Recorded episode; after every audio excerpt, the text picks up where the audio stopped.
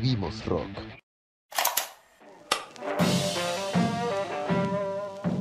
Hablando Rocas es un programa que nació por la necesidad de desprendernos de todo lo que nos puede generar escuchar este género tan diverso y tan amplio que es el rock.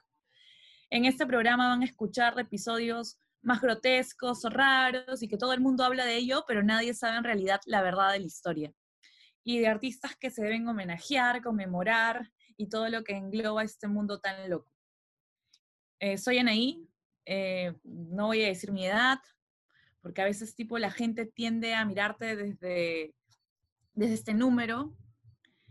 Eh, me gusta el rock y no sé de qué otra forma presentarme. Bueno, tampoco estoy sola, estoy con Chevy Leo. Hola Chevy, hola Leo. Hola, ¿qué tal chicos? ¿Cómo están? Este, espero que, que en sus casas por, por esta cuarentena. Espero que, que pueda salir increíble este podcast que estamos poniéndole tanto empeño. Y nada, este, hablemos de rock, de lo que más nos gusta y por ahí también debatamos y, sea, y sea algo bastante, bastante intenso y también para que el público le, le guste, ¿no? Leo, ¿cómo estás? ¿Qué tal, Chevy? ¿Qué tal, Anaí? Chicos, ¿qué tal? Eh, muchas gracias a todos nuestros oyentes que están el día de hoy este, escuchándonos. Bueno, en esta oportunidad, nuestro primer episodio, este, muy felices de estar compartiendo todos estos datos increíbles eh, y bueno, programas insólitos que, van a escuchar acá, novedades del rock, como también este, exclusividades que no sabías antes. Eh, yo soy Lego, eh, me gusta mucho el rock clásico, especialmente en español, y bueno, estamos aquí para compartir todo lo que sabemos del rock con ustedes. Lamento iniciar este programa comentando sobre los últimos decesos que tuvo el rock, que nos ha chocado tanto y hasta ahora no podemos superarlo. Por ejemplo, la muerte de Florian Schneider de Kraftwerk, eh, Dave Greenfield de Stranglers, Little Richards, entre otros. Esta cuarentena en realidad nos está trayendo bastantes este, malas noticias a la vez, ¿no? o sea, no sé, a veces la impotencia de cómo poder controlar este, el ciclo de la vida. Bueno, hablar de Kraftwerk es, no sé, ¿no? Hablar de un mundo. Fueron tan, tan este, importantes, sentaron las bases y aportaron a muchos géneros como el hip hop, synth pop, techno, house. Es muy importante y yo creo que todo el mundo por cultura debe saber quién es, qué Kraftwerk. Para todos estos mis amigos este, que les encanta ir a raves, tienen que escuchar a Kraftwerk, por favor. Y por otro lado, pues Dave Greenfield, ¿no? Este fundador también de The Stranglers, eh, él estaba en los teclados, lo máximo, justo una banda punk inglés del 70. ¿Y en qué tal, Rocón? En este primer episodio vamos a hablar de la coyuntura sobre el coronavirus, cómo nos está afectando en realidad a todo el mundo de maneras distintas y sobre todo al sector cultural, a la música. Eh, ya nos está, de hecho este año ya no va a haber presentaciones en vivo, nos han bajado varios conciertos que se iban a dar este año como Kiss, eh, Guns N' Roses y otras bandas más se han restringido todas las formas de poder apreciarlo físicamente y de, no sé, sentir esa emoción colectiva. Obviamente es la medida que se tenía que, tomar para el bienestar de todos. Sin embargo, esto ha hecho que no hay un día en que no exista o que no se dé un envío o un streaming. Creo que al día debe haber por lo menos entre dos o cinco o más, fácil de hecho, streaming de artistas, ¿no? Entonces, ¿cómo están pasando los músicos esta cuarentena? Ahora todo es en vivo, el streaming, Instagram, Facebook, en realidad todas las redes, hasta TikTok, ¿no? No, de hecho, este, o sea, esta, esta cuarentena casi ha obligado a los artistas que bien sabemos no van a poder tener presentaciones hasta, hasta quizás el próximo año, ¿no? Hasta que se tengan que reinventar. Entonces, ahí ya nace un poco el, el juego, ¿no? Quizás algunos que no, no eran tan este, mediáticos o conocidos por esta cuarentena y a raíz de que han tenido la intención de mostrar algo distinto a su público, han podido escalar un poquito, ¿no? O hacerse más conocidos ellos mismos y ya no tanto como su banda.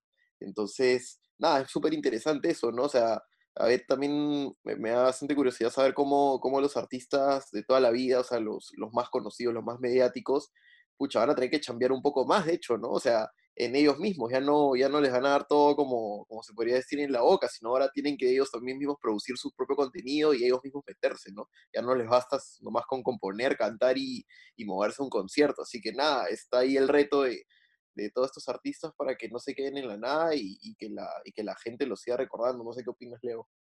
Sí, exactamente. Y bueno, eh, también este, tenemos que considerar que tienen un, como que un punto en contra, una desventaja, ¿no?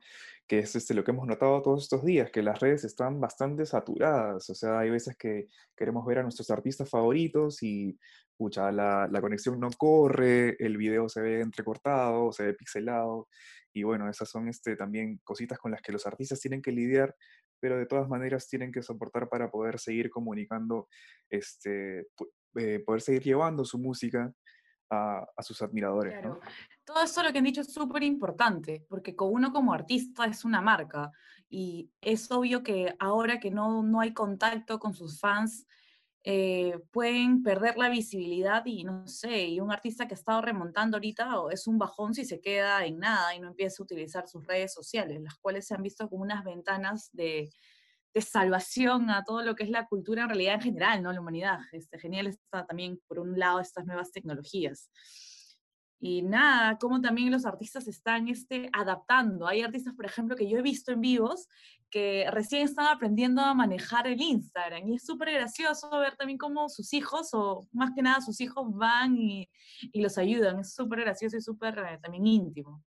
Claro, y no sé, no sé si has, este, si has notado de que algunos artistas incluso este, ahora le brindan una oportunidad de acercamiento mucho más grande a sus admiradores. Es decir, este, tú puedes entrar al Instagram de, cualquier artista y te pueden unir a su en vivo. Es decir, vas a poder eh, conversar con, el artista, que eso era algo impensable este, hace algunos años porque era muy difícil, ¿no? Acercarte personalmente a un artista, pero bueno, a través de esta plataforma incluso puedes eh, conocer un poquito más acerca de su vida, o sea, viendo que transmiten desde su sala, desde, desde su dormitorio, tienes un acercamiento mucho más personal, ¿no? No, definitivamente, y hay algunos y hay algunos que, que, a la fuerza han tenido que, que, adaptarse hecho al Instagram, porque es una, una, red social que quizás antes tenían community managers o tenían gente atrás que, pero hoy en día ya ellos mismos tienen que ponerse en la cámara, hablarle a la cámara, cosa que, que, este, que hecho es nuevo para ellos. Y hay algo que también hemos hablado hoy que creo que hay que tener un poco en cuenta, que ahora con todos estos nuevos streamings, por ejemplo, desde conciertos en vivo que haces desde tu casa o desde, o desde el lugar donde estés, el tema de la voz resalta mucho más. O sea, yo creo que el tema de cantar a capela, por ejemplo, para un artista no era tan, no era tan común como ahora tiene que ser, o sea, cantarle a, un stream porque evidentemente se marca, o sea, ya no tienes ese público alrededor que, por ahí que te, la voz te la, te la maquilla un poco, ¿no? Por así decirlo. O sea, ahora en verdad ah. es tu voz y tu voz. Se, ve lo, true, lo real ahora, dices. Totalmente, claro. ahora ya no hay falsos, ya. No, no, ya no hay playback, ya no hay playback. qué bien, qué bien. Hay cosas positivas en, esta, en este trágico suceso que estamos pasando todos. Eh, sí, pues, ¿no? Es como lo que decía, es como que el artista como marca siempre ha existido, ¿no? Y como que siempre ha mutado con las nuevas tecnologías y ahora las plataformas son distintas y todos los artistas y creo que la audiencia en general ha pasado por toda esta evolución. Nosotros no tanto porque somos más somos millennials, hay que decir la verdad. Pero ahora, como tú decías, hay un acercamiento que no existía antes. Ahora hay un tú a tú, es como que ya no te miran, o sea, no, no lo ves como que algo inalcanzable, sino algo que hasta tú mismo puedes ayudar a hacer una canción o, o recomendar. Y eso es súper chévere súper, súper genial poder tipo comunicar y crear con tu propio artista. Y a mí, mira eso, yo me muero, ¿me entiendes? Si, si con mi banda favorita puedo lograr hacer eso. Y hay ciertas bandas que lo están haciendo, como otras también que, que no, ¿no? Se ha convertido en algo como que un must, ¿no? Tienes que hacerlo, porque si no lo haces, como ya hemos dicho antes, te quedas, ¿no? O sea, tienes la oportunidad, tú como artista, a partir de este momento, de conectarte muchísimo más con, con tus admiradores y bueno, qué, qué, qué oportunidad, ¿no? Para, para, poder este, saber lo que ellos quieren, lo que necesitan, lo que les gustaría escuchar de ti. O sea, dentro de todo este mundo tan cambiante y que ahora los milenios medio que se están apoderando de las redes sociales y que si no, si no te adaptas creo que mueres. O sea, esta cuarentena y esto, esta situación, coyuntura, puede marcar un antes y un después por más conocido que seas, ¿no? O sea, yo creo que de verdad si no te adaptas, a un tipo como, no sé, pues Charlie García o o Fito Páez, si lo quieres llamar de alguna forma, que Fito Páez lo está haciendo, está haciendo sus conciertos en vivo para mantenerse vigente. O sea, yo creo que si dejan de aparecer, de acá a un año, o sea, van a morir, no morir, pero, o sea, van a ya dejar de estar en la órbita de las personas y sobre todo de los jóvenes, ¿no? O sea, porque al final, al fin y al cabo, las redes sociales la, la consumen en su mayoría jóvenes de menos de 40 años, entonces, o sea, si no están presentes, de verdad que probablemente se vayan perdiendo en, en, la cabeza de las personas. Entonces eso es súper riesgoso, ¿no? Para esos artistas. Bueno, sí, claro, completamente.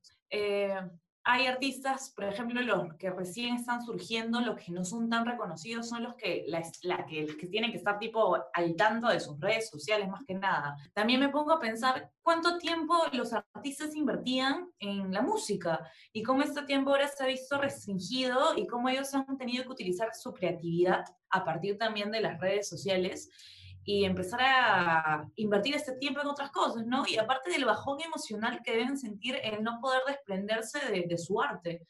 Más que nada ellos que, bueno, son artistas, ¿no? Los artistas también tienen otra mentalidad y otro, y otro tipo de, de pasiones de los cuales ellos viven.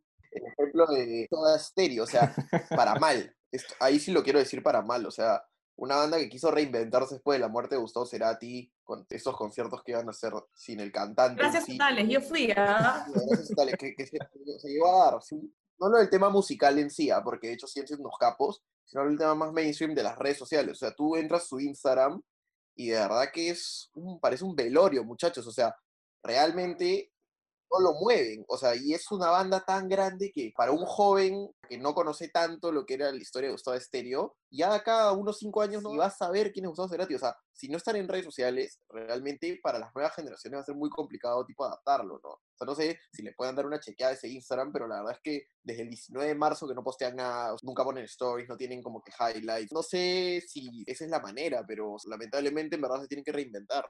Bueno, un poquito increíble este, lo, que, lo que cuentas, porque a estas alturas, ¿quién no tiene un community manager, no? Y más que nada, este, un grupo como Soda Stereo, ¿no? Entonces, definitivamente tienen que, poner mano dura ahí a, quien se está encargando de sus redes, porque deberían este, estar activándolas de todas maneras, y más en este tiempo. Sí, justo hay varias bandas, ¿no? Así como Soda, que se han mantenido este, como que herméticos a estas nuevas tecnologías, ya sea por su propia mentalidad, que bueno, no hay que decir que está mal, o sea, en realidad sí está mal, ¿no? Para si tú quieres difundirte y adaptándote a, a, este nuevo mundo que está surgiendo este, cada vez más con las tecnologías.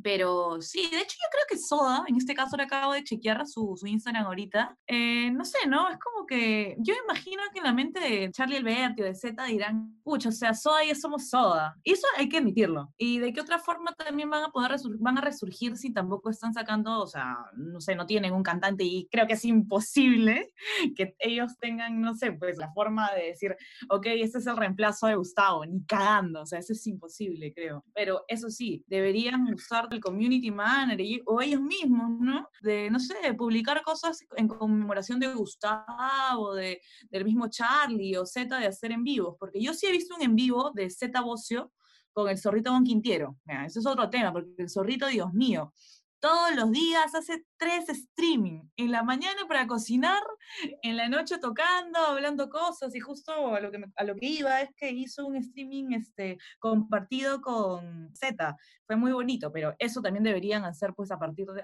través de su propia cuenta, ¿no? Bueno chicos, eh, como ustedes saben, los artistas también tienen que vivir, así que eh, al fin y al cabo, una de las, de las virtudes de la música es que también este, es un negocio, ¿no?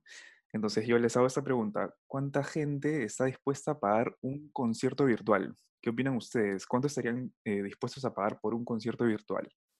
Uy, buena pregunta. Yo creo que tendría que empezar, o sea, desde mi punto de vista, el ser algo nuevo, como una donación, ¿no? O sea, con la voluntad de las personas, creo yo. Yo creo ¿Qué están haciendo, ah? Sí. Sí, no, así de esa manera. Yo creo que podría ser así, o sea, este, el, que, el que quiera donar, entras con un mínimo de una donación que puede ser un dólar si quieres. Pero ya dentro de la, del stream ya puedes ir donando según lo que creas conveniente, ¿no? Porque de hecho hay tiene que haber alguna manera de monetizar todo ese tiempo que no van a ganar dinero por conciertos y creo que a través de estos conciertos en vivo y con donaciones se podrían manejar. Ahora, el tema es que acá, ustedes saben que en la industria de la música hay dos partes, ¿no? La parte del artista y la parte de los empresarios que traen los conciertos, ese tipo de cosas. Yo creo que estos últimos son los más afectados, porque ahora es el artista generando un ingreso directo, o sea, ya no hay un intermediario que gestiona todo. Entonces, veremos cómo la guerra de la música entre los productores y los mismos cantantes, o sea, lo veo en otros géneros, por ejemplo, en el género urbano, que no soy, no soy tan fan, pero lo he visto. Admite, admite, admite. No, ya, bueno, admite un poco porque, porque de hecho sí soy fan de algunos en el género urbano. No, está bien, está bueno, acá, acá respetamos todo. Pablo Londra, por ejemplo, que, que, me gusta su estilo, se está mechando bastante con su sex productor, de hecho se separó porque este pata estaba haciendo tipo streams en vivo y, por ejemplo, haciendo conciertos, se estaba generando ingresos y como que sus productores se molestaban entonces es todo un tema, ¿no? O sea, el tema de, de los empresarios y de los que los representan, como que se están viendo perjudicados porque los artistas quieren tener sus propios ingresos. Entonces, ahí yo creo que van a hacer una guerra bien, bien interesante. De todas maneras. Bueno, hay un montón de plataformas nuevas, ¿no? Este, no sé si han escuchado de la plataforma Fanatics, por ejemplo. Es un sitio web en el que entras y bueno, ahí tienen varias categorías, ¿no? Tienen de celebridades, de música, de películas y por ejemplo en el de música puedes encontrar un paquete de cumpleaños de Pearl Jam. O este, ¿Cómo es eso? ¿Cómo es eso? Me interesa. Ya saben, amigos, o sea, mi cumpleaños. cuenta, cuenta. Bueno, no, no, he leído mucho al respecto, pero este, el ganador, porque es como un sorteo, haces tu donación que puede ser de 10 dólares, 25 dólares o un poco más, y este, el ganador está invitado a un soundcheck con Pearl Jam en un estudio, ¿no? Eso y antes de cuarentena, porque o, es virtual, supongo, ¿no? claro, claro, es virtual, es virtual, de todas maneras. Así cualquiera, ¿no? No, pero brutal. No, debe ser virtual, porque si no, imagínate un, pata de Madagascar, así, o de Japón, tendría que pagar el pasaje. Sí, pues, ¿no? Justo con lo que decían de, de si estarían dispuestos a pagar también bastante con la cultura de cada país, porque mucho, o sea, lamentablemente, yo creo que acá en el Perú ven el arte como un hobby, o sea, no lo ven como algo serio, y eso lo vemos ya reflejado varios años y también en el poco apoyo que ha habido del Estado para con el arte en general. De hecho. Justo hay bandas como The National. Chevy, dijiste algo súper importante. ¿De qué forma el artista podría tipo también empezar a ganar en esta época que no hay conciertos, de forma ya sea de soltar, como lo están haciendo, su material streaming por YouTube, sus conciertos, por ejemplo, que nunca lo habían descargado? Eh, varios artistas en realidad ponen eso, ¿no? Como que no te dicen tienes que pagar tal cantidad de precios, sino más o menos de lo que el artista quiera donar. Y ese querer donar también tiene doble filo, ¿no? Porque la mayoría de personas, al ver que tú puedes poner tu aporte, hasta pueden dar un montón de dinero que cuando te dicen paga tal precio, ¿no? Es algo bien psicológico, algo. Totalmente. Es más, y ahí yo creo que en verdad hay dos aristas, pero porque lo estamos viendo desde este lado del charco, ¿no? Desde el lado de Sudamérica. Pero estos artistas, o sea, los de rock, por ejemplo, que su público principal en verdad está en, en Gringolandia, en Estados Unidos. Europa, hay que decir la verdad. Europa, God bless America este, dentro de todo ellos no son tan criollos, pues, como acá. O sea, eso ya se lo digo ya como un fact, ¿no? En Estados Unidos, tener Spotify no es fino para ellos el Spotify. Ellos tienen que tener Apple Music porque en Apple Music tienen la mejor calidad de sonido. Tienen esa cultura musical de en verdad invertir en una canción cosa que acá en Latinoamérica tener Spotify Premium es... Pocos, ¿no? Están viendo la forma de piratearlo, es pasando el link. tengo Spotify Premium, o sea, soy la cagada, pero en Estados Unidos el que tiene Spotify es como que el que, el que tiene la segunda vaina, no es tan bien visto. Entonces, para estos cantantes de rock, obviamente para este lado del charco, al ver cómo somos nosotros, se fijan así un poquito, pero su principal ganancia están en, los gringos, ¿no? Y, y, ellos sí, de hecho, cumplen los estándares que estos artistas piden. O sea, no sé si coinciden conmigo en eso o no, pero nosotros somos como que la criollada de, su público, ¿no? Sí, de todas maneras. O sea, me imagino que tiene que este, ver bastante el tema de los niveles socioeconómicos, ¿no? O sea, no mucha gente está dispuesta a pagar por algo virtual. O sea, muchas veces lo que pensamos es decir, ¿para qué voy a pagar por algo si es que lo, puedo tener, entre comillas, gratis? O sea, ¿para qué voy a comprar una canción de 3 soles 50 que me cuesta en, en Apple si la puedo escuchar gratis en Spotify o si la puedo escuchar gratis en YouTube? Entonces, es muy difícil cambiar ese tipo de mentalidad, ¿no? Cuando este, podrías pensar que sí, pagando esos 3 soles 50 estás apoyando a tu artista, ¿no? Y a la final les va a poder este, producir más contenido, vas a tener canciones nuevas y muchas cositas que a veces este, nosotros como público no, no, sabemos apreciar, ¿no? Claro, y justo, por ejemplo, eh, tocaste un tema importante, justo yo estoy haciendo una tesis sobre también rock, el marketing musical, y cómo ahora los artistas, al ver este panorama lamentable, porque yo creo que igual a nivel global, la, gente, la, bueno, la mayoría de personas trata de, de, no pagar algo, ¿no? O sea, si hay una forma de tenerlo gratuito, obviamente va a optar por ello, cosa que no siempre está bien, como en este caso que los artistas al ver esta, este escenario han dicho que obviamente la fuente de ingresos no va a ir ni e imposible, ya los discos ya murieron.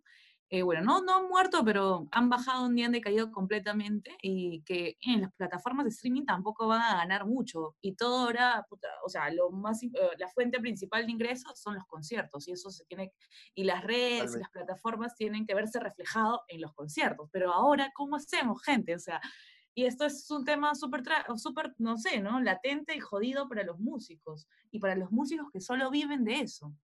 Gente, yo tengo una crítica, en verdad, de las cosas que más me revientan de la, de, la gente que escucha música en general. ¿ah? Ya esto no va solamente para la gente que escucha rock. De nosotros, de nosotros.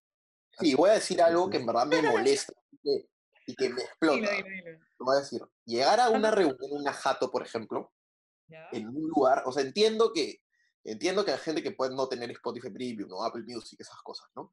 Pero, bro, la ya de, por ejemplo, conectar un parlante y poner una canción con la calidad de YouTube, no me puedes poner una canción de YouTube, man, ¿ya? O sea, no, no, no me entra por la cabeza, en verdad. Debe ser tu última opción. prefiero que alguien me la cante a que me ponga la calidad de YouTube. O sea, yo sí considero que hay una diferencia bastante grande entre escuchar una canción con calidad top que una canción que la escuchas de un video de YouTube. No lo aguanto, pero bueno, ya es una cosa mía, ¿no? Pero hay que, hay que también ponernos a pensar que no toda la música está, por ejemplo, en Spotify o en, en Apple Music. De hecho, YouTube yo creo que tiene la ventaja también de que hay canciones que no están en ninguna plataforma y pucha, no sé, pues si quieres colocar algo caleta y sorprender a la gente, pucha, obviamente donde lo vas a encontrar está en YouTube.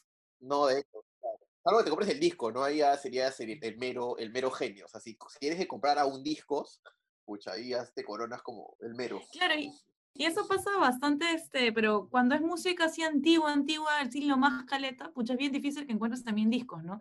Tal vez eso tampoco hay que desmerecer tanto YouTube que yo creo que me parece mucho más chévere en sí que Spotify, porque si Spotify ya empieza también a, a bajar videos o incluir videos, creo que el premium tiene, pero solo minutitos, puta, se baja YouTube. Alucina. Y bueno, depende del canal de YouTube también, ¿ah? porque este, muchos artistas están, se están preocupando por por subir su música en calidad, pues no Esto, reconocen que muchos de los admiradores, de los seguidores, este, recurren definitivamente primero a YouTube para buscar una canción y bueno, este, tienen que preocuparse por eso, ¿no? Porque suban música en buena calidad este, eh, y que se pueda escuchar bien, ¿no? Que sea agradable al oído. Y bueno, este, respecto de los, de los, de los discos, no es muy difícil conseguirlos. acá como, un admirador de, los discos de vinilo, están abriendo más tiendas con discos clásicos y bueno, les digo de antemano que no está difícil conseguirlos. Y en entrevista con el vampiro, tuvimos la oportunidad de hacerle dos preguntitas a Paco Lin, cantante de Emergency Blanket. Eh, justo han sacado un single hace poco que se llama Lejos, escúchenlo por favor, está muy bueno. Eh, entren a sus redes sociales, Facebook, Instagram de Emergency Blanket. es un buen momento como para estar este, contagiando el contacto, ¿no? Digamos, de la gente, ¿no? A través de la música, el arte. Pues, eh, porque es una buena, una buena onda. Uno que hicieron uno de, entre ellos este Eddie este estuvo también creo que Alana Rey, estuvo uno que pasó, que pasaron hace poco, estuvo bravazo. Hace un nombre, ahorita no, no, se viene a la mente el nombre, pero Life at Home, una cosa así. Buenazo, ¿eh? estuvo muy, muy chévere. Si quieren escuchar la entrevista completa, pueden visitar nuestras redes sociales, Hablando Rocas, en Instagram y Facebook. El One Word Together, ¿no? Así como Paco tuvo este, su presentación favorita, que fue el de Eddie Vedder. Eh, la mía fue de los Rolling Stones. Yo, yo soy Rollinga 100% a morir, los amo completamente. Tengo polos, casacas, bueno, para los que me conocen, mis amigos que me están escuchando, pucha, soy súper fan. Eh, pero también a la vez me dio curiosidad, ¿no? Porque al ver tipo el flyer del line-up, así como si fuera un concierto físico, pero bueno, fue virtual, eh, o sea, artistas de todos los géneros. Estaba Paul McCartney, los Rolling, este, eh, Lady Gaga, ¿no? Bueno, y al lado Nicky Jam, creo, y no sé qué, Anita, no, no sé, estos artistas reggaetoneros. Qué gracioso. Yo no me imagino esto, en, o sea, ya de forma presencial, es increíble. Y Lady Gaga fue la que lo gestionó, ¿no? Sí, con la organización fue la que creó este, este movimiento, este evento, bueno, estos, estos eventos de conciertos en vivo, ¿no? El grano, el negrito ojos claros, también Osuna, para... Imagínate, pues, ¿no? Osuna y luego los Rolling, ¿no? Pero eso también está pasando bastante. Por ejemplo, en los festivales ahora, no sé, pues eh, se han vuelto más diversos, ¿no? Ahora ya eh, los géneros ya nos han roto barreras, ahora ya no vemos un festival solo de rock, ¿no? Como vivo por el rock, es como que es una mezcla de cupia, no sé, y no sé, yo sí tengo mis críticas, pero de hecho hay gente que opina lo contrario y que le parece de puta madre que se esté abriendo para que haya más, público. Eso también tiene que ver con lo económico, ¿no? Con los intereses económicos. La Palusa mismo, o sea, el festival más grande creo que existe acá en Sudamérica, ya tú, ves el line-up y es electrónica por un lado, rap por el otro, rock por el otro, indie por el otro, reggaetón ahora por el otro. O sea, ya es como que recontra global, ¿no? Pero bueno, al final también son carpas, ¿no? O sea, bueno, vivo por el rock no, porque ya son por horas, pero ya estos festivales tan grandes realmente tienen diferentes carpas, entonces tú te puedes acercar a, la que te agrade más. No sé si algún día... Eso sí me agrada. yo creo que puede llegar una palusa a Perú tranquilamente. ¿ah? O sea, ya este, no sé si hay conversaciones, pero, pero festivales de esa manera, igual no sé, hay un espacio en Lima donde puedas hacer un festival así tan grande. Creo que Greenfields, el de este electrónica, lo hacían en Mamacona, ¿no? Y, creo que era gigante, o sea, el espacio sí te da para hacer varias carpas, pero sí me parecería chévere una idea así acá. Y la Costa Verde también, pues, ¿no? La Costa Verde, claro. Los domos, ¿no? Usar domos. Pero no sé si para tanta gente, ¿no? Y que también sea seguro en la Costa Verde. O sea, acuérdate que ahí, o sea, no es como costumbre, ¿no? O sea, la gente en un concierto sí tiende a, a meterse sus, sus No, no imposible, imposible. No la hago. No, no, se, daría en la Costa Verde imposible. No, tiene que ser en un lugar donde, donde realmente, que no pueda haber una aglomeración que termine en tragedia, ¿no? O sea, como te digo, creo que Mamacón, así esos lugares ahí medios alejados al sur, con, una, con un buen sistema de seguridad te podría funcionar para hacer un festival así, ¿no? Claro. Así como Paco nos comentó sobre su envío favorito, eh, muchos de estos envíos, eh, y justo el material streaming que comentábamos, tiene un objetivo benéfico, ¿no? ya sea apoyar este, a la industria médica para que pueda afrontar toda este, esta pandemia que estamos este, sufriendo, y por otro lado, también apoyar al músico y a toda la industria musical, porque el, o sea, el músico, como comentaba Chevy, no está solo, está con un equipo técnico de las giras, de los conciertos, los mismos... Este, editores y todo ello, como que si en realidad pensamos y analizamos, la cosa está bien fea, bien, bien fea para todo este sector cultural. Este, bueno, chicos, lamentablemente el tiempo, ya en producción nos han dicho que nuestra estimada Mayra nos ha dicho que ya cortemos porque, porque ya nos vamos de largo y nos van a cobrar y ¿no? todo un tema, ¿no? Qué feo, ¿no? hay que seguir, hay que seguir. Mentira. ya tenemos que cortar, así que bueno, este, creo que ya con eso nos tenemos que despedir. Este, ahora les voy a dar el pase, pero nada, este, creo que han quedado varios temas sobre la mesa para el, para el siguiente episodio, ese tema de la cuarentena, ¿no? Y cómo, cómo la música se, se está adaptando a esto, ¿no? O sea, eh, veremos qué, qué, se viene para, para las próximas semanas. Esto va, va, a sorprendernos cada día. Y nada, este, gracias a nuestros oyentes, espero que compartan esto en sus redes sociales, este, le digan a sus amigos, le pasen la voz a, los rockeros, a, a, cualquiera en verdad que quiera escuchar ¿no? acerca de, de, este, de este género que nos apasiona tanto. Eh, gracias Leo, gracias Naí. Nos vemos la próxima. Bien chicos, este, bueno, como dijo Chevy, este podcast es totalmente amigable para quienes sepan, para quienes no sepan, todos están bienvenidos. Muchas gracias por habernos escuchado eh, el día de hoy y bueno, eh, bienvenidos siempre. Vamos a tener novedades y este, no se pierdan nuestros próximos episodios que van a estar espectaculares. Síganos en nuestras redes y bueno, ya saben que nos pueden encontrar acá en eh, Spotify y también en Apple Music. Chao Ley, chao Leo, y ahora voy a concluir con que, no sé, ¿no? La música durante la cuarentena ha sido un tema, es un tema amplio que se puede ver desde distintos aristas y bueno, la pregunta, si estarían dispuestos a pagar por un concierto virtual o material streaming para apoyar al artista en estos momentos que está la situación tan crítica. Y también de qué manera los artistas se ven obligados a hacer sus envíos y colgar material streaming y a partir, a partir de los envíos también empezar a desarrollar su, no sé, no llegar a ser influencers, pero llegar a, o sea, a realizar cosas interesantes para que ah, así también la gente hable, ¿no? Como relaciones públicas, rebote a otras redes. Hablando de redes, en nuestro Facebook e Instagram vamos a colocar unos posts sobre eh, los streaming más chéveres, los más sonados en lo que va de la cuarentena y los próximos que se van a realizar. Eh, los esperamos a todos este, nuestra, nuestros oyentes en el próximo episodio que eh, estamos ya muy contentos y ansiosos de poder realizarlo. Hasta el próximo episodio, amigos. Keep rocking.